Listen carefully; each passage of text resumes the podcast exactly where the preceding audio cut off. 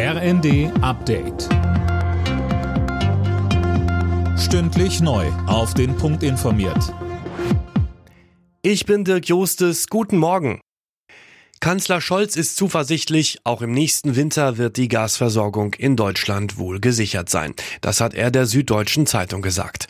Der SPD-Mann will sich außerdem dafür stark machen, dass weitere Flüssiggasterminals gebaut werden, wie in Wilhelmshaven. Dort wird so eine schwimmende Anlage heute feierlich eingeweiht. Wirtschaftsminister Habeck bekräftigte am Abend in der ARD, das ist jetzt ein Zwischenschritt, aber wir werden alles, was wir bauen, so bauen, dass wir die Klimaschutzziele 2045 erreichen können. Und das heißt auch, den Gasverbrauch in Deutschland perspektivisch zu reduzieren.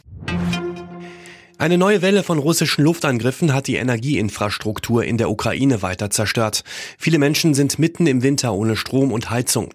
Der ukrainische Stromnetzbetreiber spricht von Notabschaltungen im ganzen Land.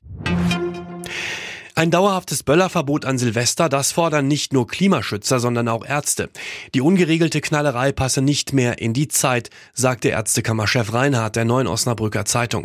Mehr von Tom Husse. Die Böllerei ist schlecht für Umwelt und Klima und führt immer wieder zu schweren Verletzungen, so Reinhardt.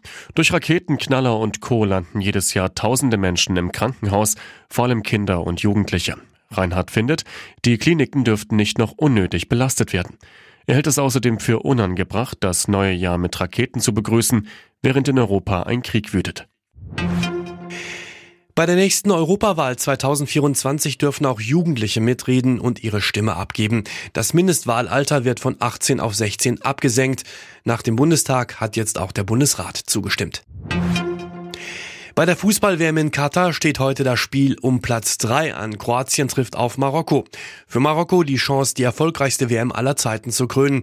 Kroatien könnte Superstar Modric einen erfolgreichen WM-Abschied bescheren. Anstoß ist um 16 Uhr. Alle Nachrichten auf rnd.de